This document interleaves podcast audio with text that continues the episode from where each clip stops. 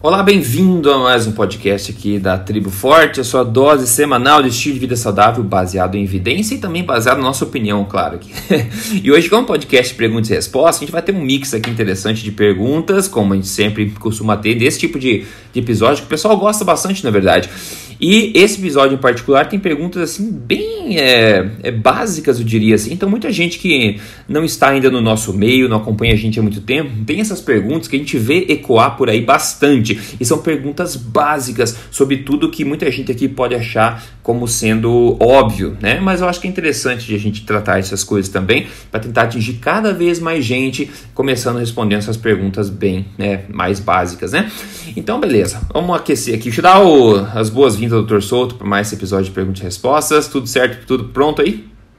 Tudo certo, tudo pronto. Pronto para mais um episódio. Vamos lá, vamos tentar ajudar esse pessoal que não necessariamente acompanha a gente há muito tempo. Ó, eu fui nas mídias sociais coletar essas perguntas, né? E como eu recebo aí centenas de perguntas e comentários todo dia, eu vejo mais ou menos o que, que se repete. Então vamos lá. Primeira pergunta vem da Liliane Moraes Santos. E ela pergunta uma coisa que todo mundo aí já já sabe bem, né? E sabe responder. Ela pergunta o seguinte: abóboras e batatas entra na low carb? Vou passar isso para você, doutor Souto. Você não deve nunca ter respondido coisa desse jeito, né? Pois então, uh, aí entramos naquela definição do que, que é low carb. É, tudo isso. E de qual é a necessidade que a pessoa tem de fazer low carb. De qual é a diferença uhum. entre low carb e comida de verdade. Tá? Isso. Então, uh, Bem, o que é low carb? Low carb é baixo carboidrato. Mas baixo quanto? Cara, depende. Depende da necessidade do indivíduo. Uh, essa necessidade pode até certo, certo ponto ser estabelecida pela própria pessoa, muitas vezes vai ser estabelecido pelo profissional de saúde, pelo nutricionista. Né? Então, uh, vamos imaginar dois cenários. Vamos imaginar que a nossa leitora, ouvinte, uh, tenha saúde, que ela não tenha nenhuma doença, não tenha síndrome metabólica, não tenha resistência à insulina, não seja diabética. Mais do que isso, que ela seja uma pessoa que está num peso adequado, que ela pratique algum tipo de atividade física, ou seja, ela só está buscando saúde. E a minha resposta para ela vai ser o seguinte: olha, eu não vejo nenhum problema com batata e abóbora neste caso. Por quê? Porque ela não precisa fazer uma dieta very low carb, ela não precisa restringir bastante os carboidratos dela, porque ela não está tratando nenhuma doença, ela não está buscando emagrecimento. Né? Uhum, então essa, uhum. esse seria um cenário. O que, que ela e, e um, como é que a gente caracteriza, caracterizaria low carb nisso? É low carb em relação à dieta da maioria das pessoas. Ela vai estar tá tirando porque ela busca saúde, açúcar, ok? Açúcar que é um negócio que faz mal para todo mundo e ela vai estar tá tirando aí farináceos, pães, croissants, doces, tortas, né?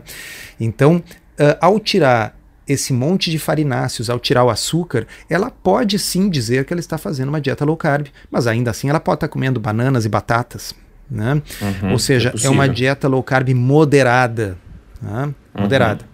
Bom, agora vamos imaginar que a situação é outra. Vamos imaginar que ela está acima do peso e que ela tem resistência à insulina, que ela tem síndrome uhum. metabólica, por exemplo, aumento da circunferência abdominal, glicose acima de 100 triglicerídeos acima de 150, tá? Então ela tem síndrome metabólica, resistência à insulina e está acima do peso. Bom, se ela reduzir bastante os carboidratos, se ela fizer very low carb, se ela fizer abaixo de 40 abaixo de 30 gramas de carboidrato, uhum. tá? provavelmente isso vai facilitar uma perda de peso mais rápida. Isso vai facilitar a redução mais imediata dos níveis de insulina no corpo e, portanto, a reversão mais rápida, mais imediata desses triglicerídeos altos, desse HDL baixo que provavelmente ela tenha, a diminuição dos centímetros de cintura, porque ter a insulina mais baixa favorece a perda de gordura visceral. Né? Então, se ela é uma pessoa que precisa de uma intervenção terapêutica, bem, aí a batata já complica. Né? Uhum. Porque olha só, uma batata tem 20 gramas de carboidrato de, em, em, cada 100 gramas de batata. E a pessoa não vai comer só 100 gramas de batata, porque batata é uma delícia. Né? Então a pessoa vai comer batata, vai comer 300, 400 gramas de batata. Né? E, uh, e vai passar dessa cota que ela precisaria ter de carboidratos mais baixa para atingir um efeito terapêutico de uma dieta low carb. Uhum. Abóbora, bom, depende. Né? A abóbora, eh, essa cabotiá, que a gente chama aqui no Rio Grande do Sul, é aquela abóbora com a casca bem dura e a casca meio uhum. verde com manchinhas amarelas e o interior laranja, tá? uh, aquilo lá não tem uma quantidade tão grande de carboidratos como a batata. Tá? Se eu me lembro de cabeça, descontando a fibra, é algo como 7 gramas de carboidrato para cada 100 gramas de batata. Bem menos do que os 20, desculpa, de abóbora. De abóbora. Bem uhum. menos do que os 20 da batata. Tá? Então, se a pessoa comer uma fatia dessa abóbora, ou se ela botar uns pedacinhos da abóbora num picadinho de carne, né? ou se ela fizer um purê e servir ali uma colher de sopa daquele purê, uh, eu não acho que seja um grande problema. Talvez não fosse o melhor para uma dieta cetogênica, mas mas seria adequado para uma dieta low carb, mesmo uma dieta low carb assim para quem está precisando perder peso. Então aí essas, essas coisas é, é, é, onde entra a, e facilita muito, né? Ter um profissional de saúde que está acostumado com low carb, que sabe orientar essas coisas, um nutricionista que já tenha trabalhado com low carb. Né? Uh, então Uh, sim, é possível comer essas coisas numa dieta low carb, depende de quão low carb você precisa que essa dieta seja. Né? Uhum, uhum, com certeza. É, os dois alimentos inerentemente não são é, low carb, né? Porque são basicamente carb. E se você pensar o alimento em si, abóbora e batata, e assumindo, né? Eu estou assumindo aqui, especulando que a provavelmente ela perguntou isso porque ela precisa perder peso. Então, nesse caso, aplica-se o segundo cenário que o Dr. Souto falou, que é realmente você tentar evitar esse tipo de, né, de, de, de alimentos um pouco mais densos em carboidratos. Talvez não, porque não pegar um, um legume ao invés, né, uma, uma, as folhas ao invés disso, para tentar priorizar a perda de peso. Mas, como ficou legal, achei a explicação, porque se aplica a vários tipos de pessoas. Né? Muito bem. É, é agora, quem pergunta a próxima é a Talita Nunes. Ela pergunta o seguinte: água de coco tem açúcar? Na embalagem diz que não, mas eu estou no platô de socorro. É, bom, a água de, a água de coco é 95% água, mas o resto são, segundo a informação nutricional, 78% carboidratos, os quais açúcares é né, a grande maioria. E se ela, assim, tentando assumir de novo a situação dela, né, da minha pitada aqui, a água de coco não tem açúcar adicionado, normalmente tem um açúcar que já é da água de coco, na é verdade. E se você substituir a água do dia a dia, aquela água, assim, água normal, sabe, H2O, por água de coco, você vai estar tá ingerindo durante o dia inteiro esse, essa pequena quantidade de açúcar que tem na água de coco. Algumas tem mais que outras, né? Algumas águas de coco são mais doces que outras. E se você ficar ingerindo isso, água de coco, ao longo do dia, como substituto da própria água normal, isso com certeza, na minha opinião, pode levar você a atingir um platô e se manter lá. Então tem que ter, eh, tem que levar isso em consideração. Eu acho que as pessoas tendem a querer substituir água, a água normal, por outras coisas que tenham mais sabor, que sejam mais interessantes, né? Que não necessariamente é uma necessidade física, na verdade não é, é uma necessidade psicológica da gente de, de ter esse paladar, né, sendo estimulado ao longo do dia por qualquer líquido, né? Então a minha dica seria volte a apreciar a água, né? A segunda dica seria quando você toma uma água saborizada, seja água de coco, etc, que você tenha em mente que existem nutrientes dentro, inclusive açúcares que pode estar indo contra o seu objetivo. Então é muita coisa, eu acho, né, doutor Souto, que a gente pode falar sobre isso. O pessoal vem perguntar: ah, água de coco pode? Né? Então, aquele monte de nuances de novo. Né? Pode, se você mantém em mente que ela contém um pouquinho de açúcar, pode ser muito melhor que uma Coca-Cola, né? mas não, digamos, seria uma boa ideia você substituir água de coco né, ao invés da água normal durante todo o dia. Né? Não sei o que, que você pensa. Eu concordo, e, e, veja bem, na pergunta dela está incluído um problema que são os rótulos uh, que induzem ao erro. Né? Uhum. Uh, isso é uma briga muito grande da, que a gente vai tentar levar adiante com a Associação Brasileira Low Carb. Quem não conhece, procura lá em ablc.org.br no Instagram, o mesmo endereço. Tá? É a questão dos rótulos. Porque, eh, claro, o rótulo vai dizer sem adição de açúcar. Tá? Isso uhum. é uma uhum. forma inteligente de esconder o fato de que o produto já tem açúcar, tá certo? Tem açúcar do próprio coco, quer dizer, a, a, a água de coco tem cerca de 10 gramas de, de açúcar para cada copo de água do coco, de coco. Ah? Ou seja, não é muito diferente do leite. Então, é muito, é pouco. Aí é o que o Rodrigo explicou, depende, depende do objetivo, né? Se a pessoa, na realidade, está tomando água de coco e não está tendo problemas, está conseguindo atingir os seus objetivos de composição corporal, acho que está bem. Né? Com certeza é melhor do que tomar uh, um suco de uva que tem uh, provavelmente o o triplo ou mais de açúcar uh, do que uhum. a, a, água de coco. Ah, mas a questão do rótulo aí é assim, ó. Vamos pegar se fosse um suco de uva, tá? Suco de uva tem por ml uh, frequentemente mais açúcar do que um refrigerante. É uma das coisas que tem mais açúcar que você vai conseguir encontrar. E vai estar tá escrito ali natural, integral e zero adição de açúcar. Sim, olha só, é zero adição de açúcar. É a mesma coisa que você pegar no, na beira da estrada um copo de caldo de cana espremido na é hora. Tá? E escrever ali é integral, natural e zero adição de açúcar. E vai estar tá certo esse rótulo. Alguém adicionou açúcar, você pegou o, ca o, caldo de cana, pegou um açúcar em pó e botou mais umas colherinhas? Não. Então ele é zero adição de açúcar. É que as pessoas leem uhum. o zero e não leem o resto. É, é, tá? Então, é, esse rótulo é ilegal? Não, ele está dentro da lei. Agora, ele é, na minha opinião, indutor ao erro, porque ele parte do princípio que de que as pessoas não vão ler. E uma das formas de fazer isso é, claro, mudar o tamanho da letra, o tamanho da fonte, né? Bota o zero uhum. bem grande e o resto, o adição de açúcar bem pequenininho. Ou às vezes é zero asterisco, e aí tem um asterisquinho bem pequenininho lá embaixo no pezinho da embalagem dizendo adição de açúcar, zero adição uhum. de açúcar. Tá? Então, sim, ele, ele não tem açúcar adicionado, mas claro que a água de coco tem açúcar. E a quantidade está no rótulo, mas é fácil, bota no Google, né? É em torno de 10 gramas uh, por cada 200 ml. Então, uh, sim, tomar uma água de coco de vez em quando não vai matar ninguém mas não é assim um, uma coisa zero carboidrato, como o nome água sugere. É. Uh, eu sou um desses que me criei, cresci, me criei bebendo uh, coisa doce. Tá? Bebendo suco de laranja, bebendo suco de uva, uh, bebendo Coca-Cola como se não houvesse amanhã. Tá? Então eu sinto um pouco de falta do gosto, mas assim, hoje em dia eu uh, tomo água com gás, porque me dá aquela sensação, aquela coisa sensorial que a Coca-Cola dá, do, que, é, que é o gás. Né? Uh, e boto uma rodelinha de limão. Pô, um limão dá várias rodelinhas, viu? Né? Hum, então, assim, uh, eu tenho um limão que eu deixo na geladeira, é. E aí, assim, cada vez que eu vou lá me servir um copo de, de, de, de, de água com gás, né, eu jogo fora aquele limão velho, aquela rodelinha de limão velho ali e boto uma rodelinha nova. Então é como se eu tivesse cada vez num restaurante, assim, pedindo pro garçom, por favor, uma água com gás, gelo, limão. Né? Uhum. Então Não, é, a gente certeza. tem como. Sempre tem como melhorar. Né? Então essa, essa é zero, zero tudo, né? Zero calorias, zero carboidrato, mas tem gostinho. Tá? Então, para aqueles mimimi, assim que nem eu, que gosta de um gostinho, água com gás e um limãozinho às vezes resolve.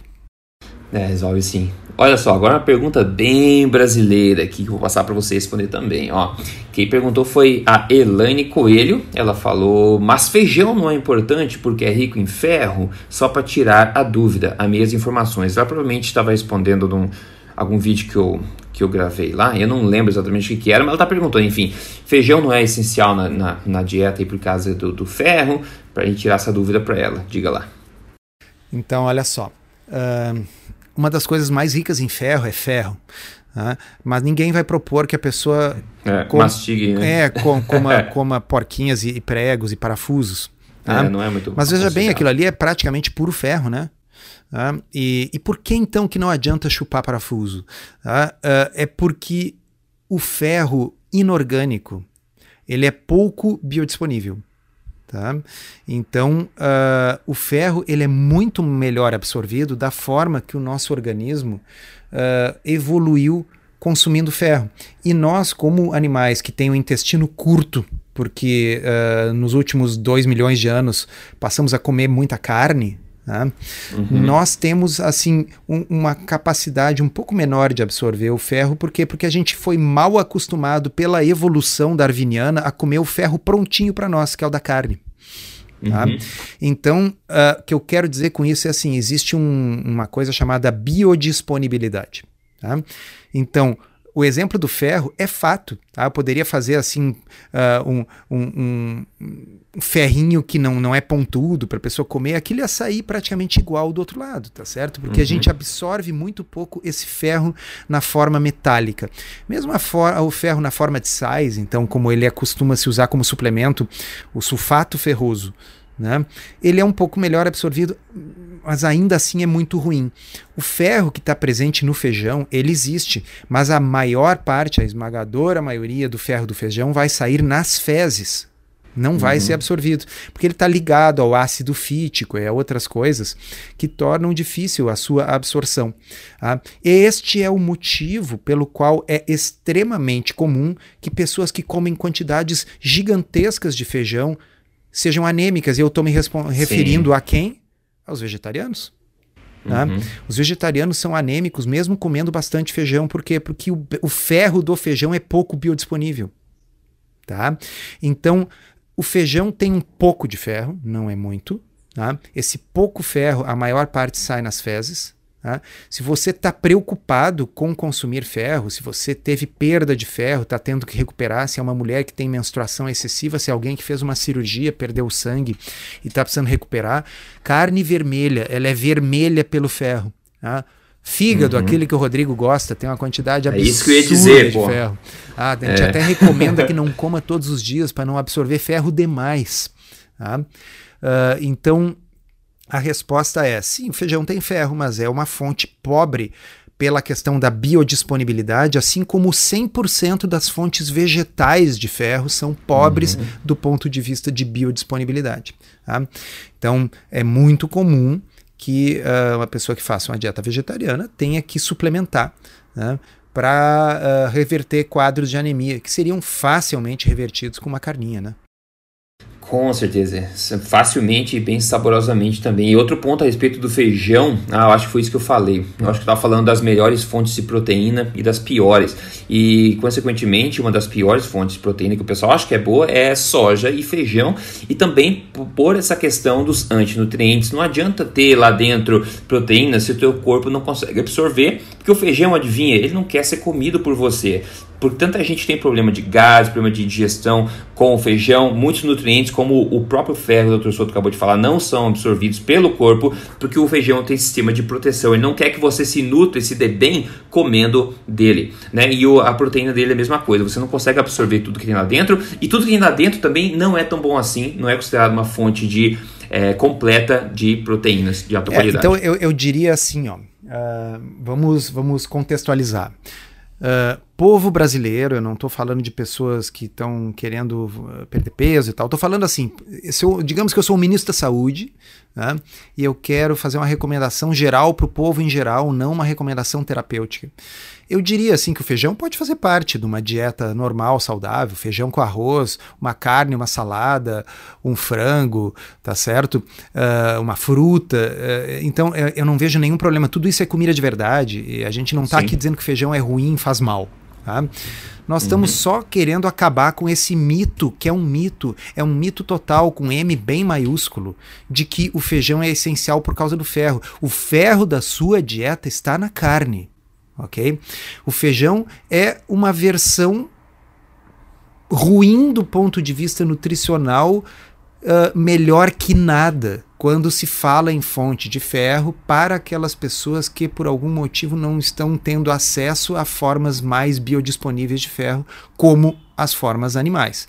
Então, se você é um vegetariano, bom, aí sim você vai ter que consumir alguma coisa com proteína e alguma coisa com ferro e melhor do que nada entre as leguminosas, né? Então aí sim, feijão, lentilha, ervilha, grão de bico, essas coisas. Uhum. Mas assim, a ideia de que se você não comer feijão vai faltar ferro, ela é bizarra e é uma coisa que tem Bizarro. que ser desfeita e falada que a fonte de ferro principal da dieta das pessoas que comem uma dieta normal, e por normal aqui eu digo não vegetariana, uh, é é, é, a carne, tá certo? Quem come uhum. carne não precisa ter nenhuma preocupação com ferro. Pelo contrário, quem come carne é bom doar sangue de vez em quando para não deixar a ferritina é. meio alta.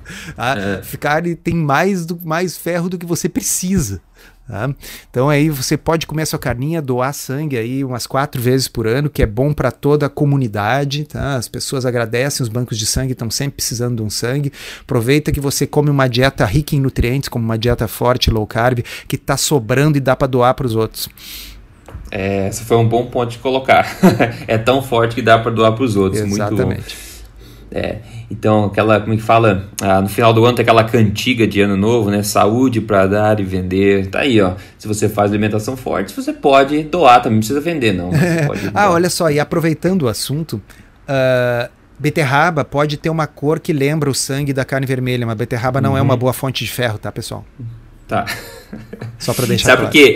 É, é até interessante o que você falou, porque muitos desses hambúrgueres vegetarianos, eles usam é, beterraba, suco de beterraba para dar essa cor vermelha, para emular a sensação da carne, né? É. Enfim, enfim. Vamos lá. É, tem mais uma pergunta aqui que eu já vi várias vezes também, mas antes de eu dar o caso de sucesso de hoje para dar uns parabéns, que é bem notório, olha só. Que mandou foi o Francisco Cruz. Olha só, ele falou: Hoje eu finalizo os 30 dias do desafio totalmente satisfeito. Eu concordo que perdemos muitos líquidos, mas ver na balança baixar 12,9 quilos em um mês é uma satisfação imensa. Porra, 12,9 quilos. É muita coisa. Eu já vi. O, o próprio Cláudio já tinha falado para mim que ele perdeu ainda mais que isso, mas é difícil a gente ver assim, é, tanto uma mudança tão grande, né? Quando você tira os obstáculos do corpo, o corpo consegue fazer milagres com novos hábitos alimentares. E isso em 30 dias só, com o programa é, Código Emagrecer de Vez. Tem alguns casos que então são é, muito impressionantes. É até difícil acreditar, né? É, Perder 18 quilos. Não, mas a gente dias. acredita porque a gente vê e as pessoas nos mostram é? as fotos e tal. É um negócio incrível. É sensacional. Isso sem contar, claro, uh, todas as outras melhores que vêm com o peso, que eu costumo dizer que é a ponta do iceberg só, né? Não é todo o iceberg. E, enfim, como sempre, eu sugiro para você entrar em código emagrecerdevez.com.br, porque tá lá passo a passo, semana a semana, como você aplicar todas essas ciências que a gente é, fala aqui de forma pragmática, dia a dia, de forma simples, ok? Então, beleza. A próxima pergunta vem do, dela Vega Santos. E essa pergunta eu já vi várias vezes. E a pergunta é: pipoca faz bem na dieta? Diga é, lá, Eu não sei por que, que essa pergunta ocorre.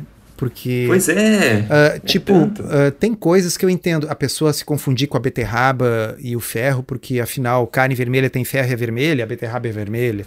Né? É, é. Agora, pô, pipoca Assim, pipoca deveria ser um negócio do tipo assim, eu, se, se, eu perguntar para 10 pessoas na, na rua assim, churros faz bem para saúde, ajuda a emagrecer, eu acho que as 10 vão responder que é não. óbvio, né? Mas para mim é a óbvio. resposta da pipoca é tão óbvia quanto essa. Tá aparentemente não, né? Assim, Isso é impressionante. Pessoal, Uh, o que, que, é aquela coisa durinha que tem ao redor do milho, assim, aquela coisa dura, é a celulose, tá? É a mesma coisa que a madeira, tá? Bom, aí a gente aquece. Tá? A gente aquece, aquece, aquece e daqui a pouco o troço explode e vira uma bolota branca. O que, que é a coisa branca? O que, que é a coisa branca? O que, que é branco na dieta? Né? Uhum. É amido, amido né? É amido. Ah, amido puro. O que, que é maisena? É amido de milho. O que, que é farinha de, de milho? Não é basicamente amido, tá certo? Por que, que a gente pode fazer álcool a partir de milho? Os americanos assim fazem álcool combustível com milho. A gente faz álcool com o quê, pessoal? Álcool não é feito de açúcar e de amido, tá certo? Assim, é amido, é puro amido. É a mesma coisa que comer. A, a, sabe? Maisena. Maisena. Tá? Então, assim, se você moer. Eu, gostei do exemplo. Se você pega a pipoca e moe, faz uma farinha bem fininha de pipoca. Sabe qual é o nome disso? Maisena. Uhum. Tá? É amido. Então, eu realmente não sei de onde saiu essa ideia bizarra, mas ela, ela circula na internet. É como um desses memes de, assim, é. 2012, que voltam, assim, como se tivesse acontecido ontem né? Tipo, esses dias veio um para mim, assim, atenção, estão matando cristãos, não sei em que lugar da Índia, monges budistas estão matando cristãos. E aí eu botei no Google e como sempre era fake news, né? E é uma fake news assim de muitos anos atrás, né? Mas elas sempre voltam, né? Uhum, então essa, essa é isso, é assim, não, é, alguém inventou um dia que pipoca é amido resistente. É, oh meu Deus, essa eu não tinha ouvido ainda. É, isso, isso volta, isso pinta, volta e meia lá no blog. Uh, é, nem sei o que dizer.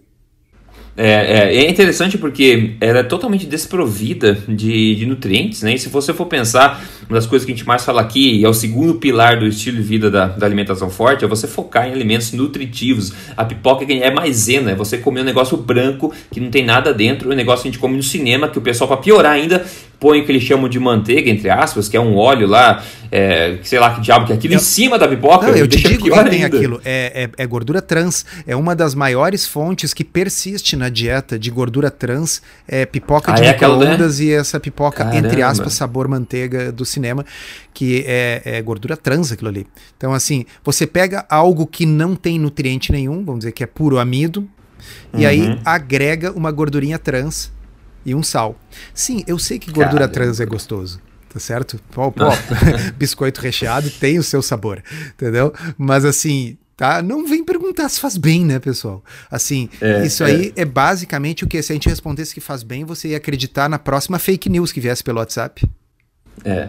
Assim, uhum, quando você pergunta se pipoca faz bem, eu acho que você já sabe qual é a resposta. Você, é. você só tá com a esperança de ouvir uma fake news para poder acreditar. É, tipo, alguém me deu uma desculpa para eu poder comer essa pipoca sem tanta dor na consciência. Né? Isso. Né? Eu acho que o pessoal quer que seja bom. Quer Tô comendo lanche do cinema, mas eu quero que o Polesso e o Soto digam que faz bem. É, eu fiz um vídeo como vencer, a, eu acho que é a, o vício dos doces, e eu tenho vários comentários, um dele que eu lembro agora que a pessoa respondeu: "Ah, tô vendo o vídeo comendo bolo de pote", daí aquele smile chorando. É. Pelo menos a pessoa não tá enganada, né? Come bolo de pote com sabendo o que tá fazendo. Sabendo que tá sabendo o que está fazendo. É exatamente. Então é isso aí. É isso aí, ver se aqui. Uh, não, acho que é isso, acho que é isso por hoje, é, esse bate-bola rápido aqui com suas perguntas. Então ficou claro o takeaway aqui do podcast que pipoca não faz, não faz bem na dieta. Coma como sim. snack, né? Coma como snack. Você sabe que não está ajudando o corpo, está ajudando a mente naquele momento especial, assistindo teu filme, tudo bem. Ele pode fazer parte até do estilo de vida é, low carb, né? Como assim uma coisa esporádica que você faz, de preferência sem gordura saturada, é, gordura de preferência com né, gordura saturada e sem gordura trans, na verdade. Sem gordura é, trans. Eu vou né? dar uma dica aí para vocês que de repente facilita, assim. Se a pessoa não tá com o. Porque se tá com o celular, ela pode entrar no Google e descobrir em tipo 15 segundos, ao invés de esperar três meses para a gente responder no podcast. Tá? Mas na dúvida, é amido ou não é amido? É bem simples, pessoal. A origem da coisa é vegetal? Se a resposta for sim, ela é branca. Se a resposta for sim, parta do princípio que é amido ou açúcar. Ou seja, com exceção talvez de couve-flor e alguma outra coisa que eu esteja me esquecendo, a vegetal branco deve ser branco porque tanto amido que tem. Tá? Bom, se é um pó branco, tá? é ou açúcar ou amido ou maltodextrina, que é a mesma coisa que amido, ou então, sei lá, é cocaína, crack, é. entendeu? assim, Pó branco é. normalmente são coisas que você não deveria estar tá, assim, é. comendo. Tá, tem o xilitol é. e o eritritol que, que, que dá, entendeu? Mas eu ah, quero tá, dizer o é. seguinte: se, uh, por exemplo, olha para olha uma pipoca. A pipoca é animal ou vegetal? Ah, é, é vegetal. Qual é a cor? É branco. Cara, então é amido tá? Assim, até que prove em contrário, até que você olhe no Google e descubra, não, couve-flor é basicamente fibra, tá certo? Uh, assim, é amido, pronto, tá simples, tá? E não precisa ser branco total, por exemplo, a batata doce por dentro ela não é branca, mas até aquela cor de batata, né? Então, assim, é, é. sim, é amido também. Você falou, lembrei agora, já que tá se divertindo no final do podcast, hum, você falou, ah, pipoca é animal ou vegetal, né? Eu falei assim, é óbvio que é vegetal, não? Daí eu pensei, pô, deve ter algumas pessoas que acreditam que é animal, né? Sabe por que eu falei? Porque, porque eu mencionei no, num vídeo, é, eu falei, ah, acreditar nisso, uma coisa bem óbvia, tipo açúcar, aumenta a glicemia, não sei o que. Acreditar que isso não acontece é igual continuar acreditando que a Terra é plana. E daí, eu falei isso rápido, é, no meio do vídeo. E daí, mais de duas pessoas comentaram que eu não sabia o que estava falando, que eu ainda mais por prezar por evidência científica estava falando aí debochando que a Terra não é plana. Eu que, de, eu que deveria trazer evidências de que a Terra é um globo, na verdade. Uhum. É, então, o que, que claro, eu vou falar, é, né? Assim, uh, che chega um ponto em que o ideal é dizer, olha, Uh, vai seguir outro, sabe? Né? Tipo, assim, é, tipo, vai falar o quê? É, tem coisas que não vale a pena discutir, né? É, eles fizeram essa pergunta até pro Elon Musk, né, da, da Tesla, perguntaram, ah, o que, que você acha desse movimento de terra plana, não sei o quê. A resposta dele foi dar risada. Ele, falou, deu risada, falou, o que, o que, que eu vou falar? Se, se a pessoa tá feliz, tudo bem. É isso. Então é isso. Você tá feliz, tudo bem. É isso que importa, né? O importante é ser feliz nessa vida. Enfim. Então é isso, doutor Souto. Fechamos esse bate-papo aqui mais descontraído. Espero que você tenha curtido. É, entra em triboforte.com.br, veja como você pode fazer parte lá, ter acesso a muita coisa boa que pode te ajudar no teu estilo de vida saudável. E se a tua prioridade é emagrecer, conte com o código emagrecer. É código emagrecerdevez.com.br para seguir a gente no Instagram. É Rodrigo Polesso, tudo junto. O. Souto é JC Souto. E a gente se fala no próximo podcast. Um grande abraço a todo mundo. Dr. Souto, até mais. Abraço, abraço a todos, até mais.